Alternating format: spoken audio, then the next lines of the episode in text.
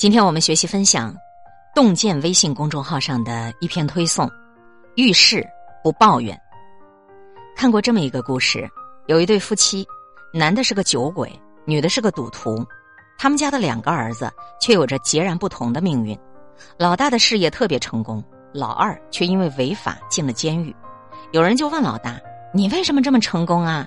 老大说：“因为我有这样的父母啊，我不努力，谁来顾这个家呢？”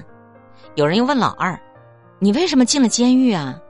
老二说：“因为我有这样的父母啊，被他们影响了呀。”心理学上其实有这么一个现象，就是在觉得我自己很无助，然后表现出无助，然后加深无助的观念，最后表现出更加严重的无助，这是一种恶性循环。一个人往往会把一切结果归结于环境和外因，其实不过都是因为目光短浅，看不到出路。缺乏勇气，又不知道如何改变，消极懈怠，懒得从头开始，只好放纵自怜的情绪，脱口而出的就是抱怨之词。一个真正厉害的人，往往能够从痛苦中抽身而出，为自己打拼出一个绝地求生的未来。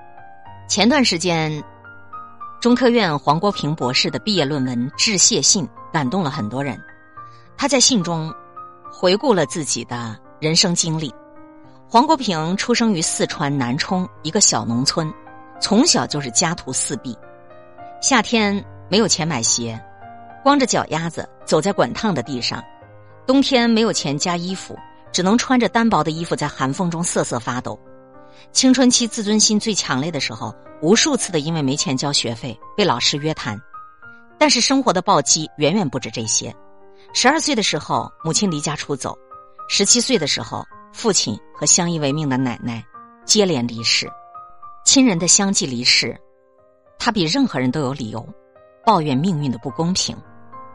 但是他却俯下了身子，收拾好一个又一个烂摊子，拍拍身上的灰尘，没有一丝的怨言。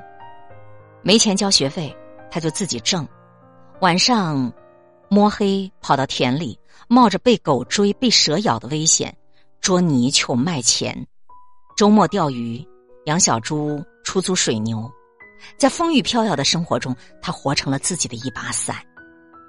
靠着一腔孤勇，读书学习，为自己迎来了一次次的转机。就这样一路失去，一路打拼，二十二年的寒窗苦读，最终他走出了大山，实现了人生的逆袭。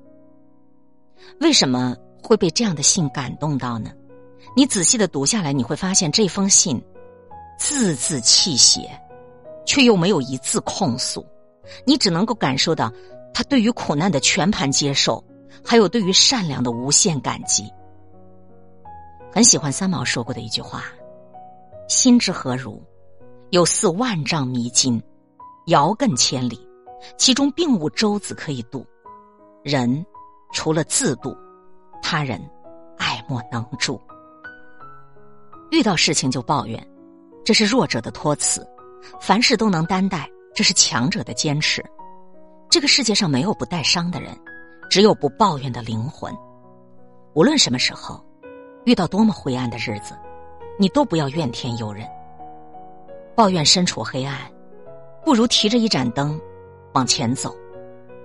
少有人走的路当中有这样一句话说：“所谓自律，就是以积极而主动的态度去解决。”人生痛苦的重要原则，人生中的很多痛苦，都是因为抵御不了声色的诱惑结果。当你开始享受静下心来读一本书，你不再害怕孤独，你不再怨天尤人，你其实就在一天一天的改变你自己，然后拾阶而上，你就会走向更高层次的人生。今天会遇见什么人，会发生什么事，都有各种意想不到的可能性。分享传播有力量的文字，亲近感受真善美的观点和态度。空中和你相互勉励，保持微笑、淡定、从容的好心态。祝福有缘分在这里遇见的你，身体好，心情好。我是海林，欢迎来听，一切刚刚好。本节目由喜马拉雅独家播出，欢迎订阅个人微信公众号。海玲和一切刚刚好。